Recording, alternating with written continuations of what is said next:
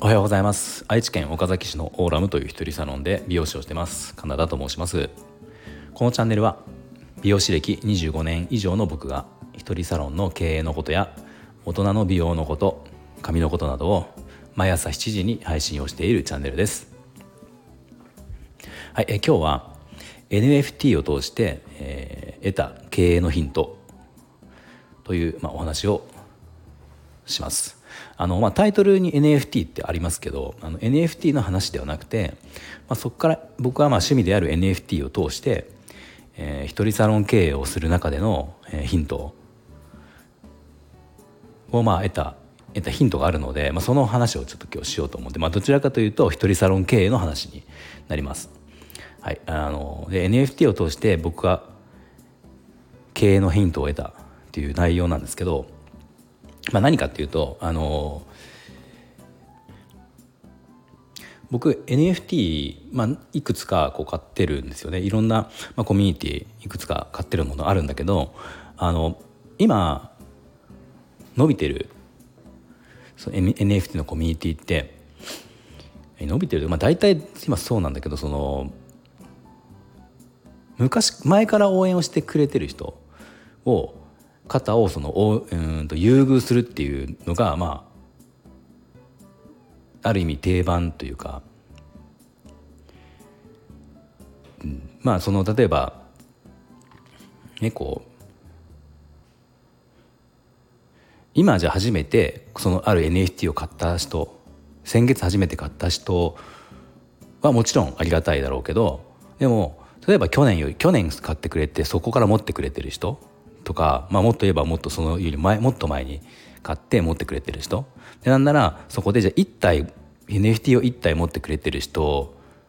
とじゃあ10体持ってくれてる人。ではまたここで差別差別や区別をしてあったりするんですよ。もちろんその多く持ってくれてる人の方が優遇されますし、えー、早い段階でその所有してくれてる人の方が優あの優遇される。っていう感じなんですね。後からその購入をした人ももちろん楽しみはある。ようにはなってるけど、まあ、それ以上にもともとそれ以前に応援してくれてる人とかの方がよりその優遇優遇をされてるみたいなそんな感じが、まあ、あの大体、えー、NFT のコミュニティの、まあ、ある形なんですよ。でその、まあ、僕いくつかそのコミュニティ入ってる中でえー、その参加する参加というか NFT を購入したタイミングっていろいろあって、まあ、あれ比較的こう初期から参加できるできたものもあれば、まあ、途中参加のものもあったりとかいろいろあるんですね。で、えーまあ、例えば比較的初期の方から持っているものだとあのさっき言ったように優遇されがちなんですよ。要はまた新しいものが出た時にそのあのアローリストって言ってねその購入権っていうのがまあ優先してもらえたりとかするので比較的こう安く購入できたりするんですよね。っていうのがあるから、まあ、結局その前から持ってるものっていうのは優遇されるから余計に手放したくなくなるんですよ。NFT って売ることもできるので、まあ、価値がちょっと上がったりとか、ね、した時に別に売ってその差額で儲けるっていう人もいるわけだから売ることは別にできるんだけどでもその元から持ってる人は優遇されがちだから手放したくなくなるんですよ。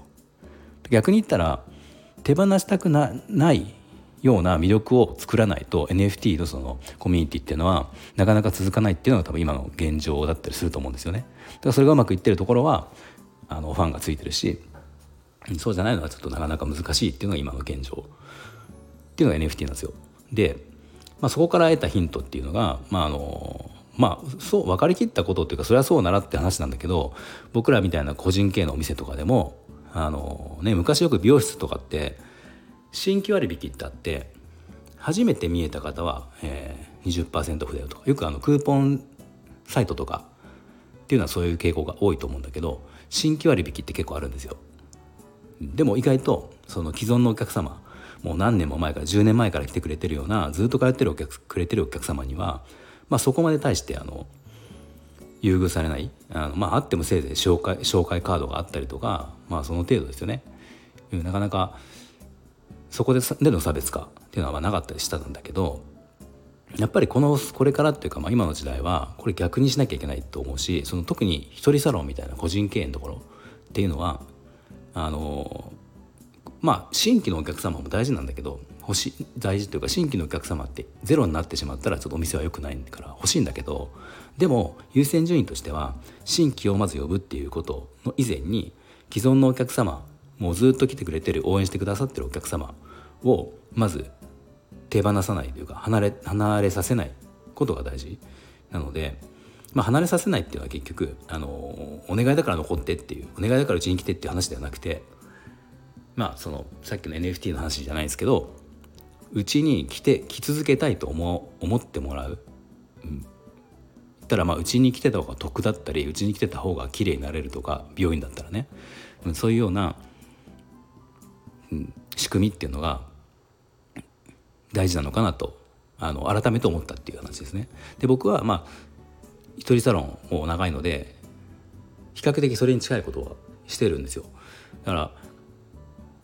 カット料金なんかでもあの、まあ、2年前に一度値上げをしたけどこれはそのそれ以降のお客様になるのでそれ以前まで来てくれてたくださってた方は、えー、と前の金額なので要は、うん、うちのお店の中では、まあ、長く通ってくれてた方っていうのはあの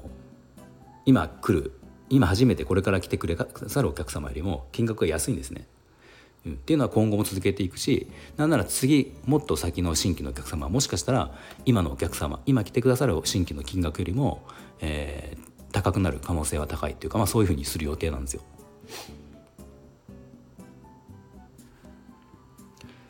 うん、とかまああとそのもし仮にね今来てくださってる方でも、えー、例えば今一応設定した 1, 1年間来なくなったら、えー、この金、えー、今の金額っていうのは新規今の現在の新規のお客さんの金額に合わせることになるので新規扱いになってしまうので1年空くと。だから、えー、例えばまあもちろんね完全にうちの僕の美容院僕のカットが嫌だとか、まあ、僕のことが嫌だとかで完全にもう失脚っていうのは話は違うんだけど例えばまあ、これ経営側の話になっちゃうけど、まあ、ちょっと他行ってみようかなとかちょっと23回違うとこ通ってみようかなとかっていうパターンがまあ仮にあるとするじゃないですか。ね、そうするとうちの場合だとじゃあ今来てくださるお客くださってるお客様がじゃあちょっと1年間向こう行ってみようとか言って行って1年間空いちゃうとその次に仮にまたうちの僕のとこに来たいと思っても金額が上がるんですよ。っていう仕組みになってるのでなのでまあなんとなくっていう理由で他に行くっていうのは多分躊躇する、うん、あの要は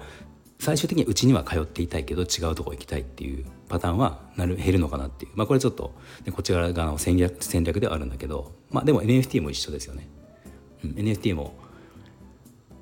ちょっと売ってお金にしようかなとかなって一回手放したら、まあ、次に買う時はまた値段が上がるっていうことになるので、まあ、この仕組みってのはやっぱその個人経営の一人サロンにはすごくヒントになるなっていうのは思いますね。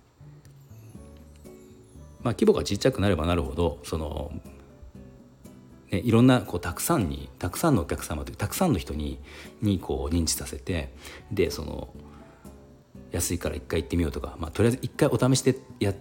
行ってみようっていうのを増やすよりは今のお客様離れさせて離れたくないっていう仕組みをいかに作るかっていうのがやっぱり大事なのかなっていうのを改めて NFT を通して思ったというそんなお話です。はい、では今日の内容が少しでも参考になりましたらいいねボタンフォローをぜひお願いします。今日も最後まで聞いていただきありがとうございました。